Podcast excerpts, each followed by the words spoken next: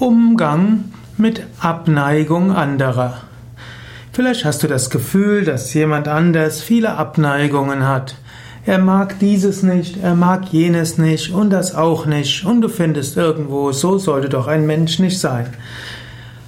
Wie gehst du damit um? Grundsätzlich, es liegt nicht an dir, wirklich über andere Menschen zu urteilen. Du bist wahrscheinlich auch nicht in der Erziehungsrolle bei einem anderen.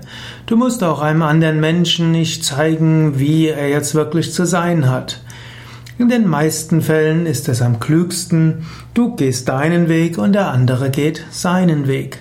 Wenn ihr etwas Gemeinsames zu tun habt, dann trefft Vereinbarungen, werdet euch erstmal bewusst, was ist unser gemeinsames Anliegen was haben wir miteinander zu tun? Wie gehen wir damit um?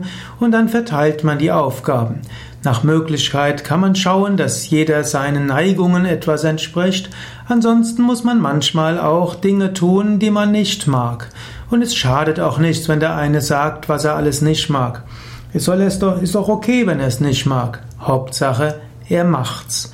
Du musst nicht die Tatsache, dass jemand eine Abneigung hat, als Diktatur für dich ansehen, dass du deshalb auf darauf Rücksicht nehmen musst.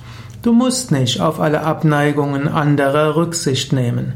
Du kannst schauen, dass du den Neigungen und Fähigkeiten und Anliegen anderer gerecht wirst. Aber wichtiger ist tatsächlich, die übergeordneten Anliegen zu verfolgen und die kleineren Zu- und Abneigungen nicht überzubewerten, mindestens nicht stärker zu bewerten als der andere selbst.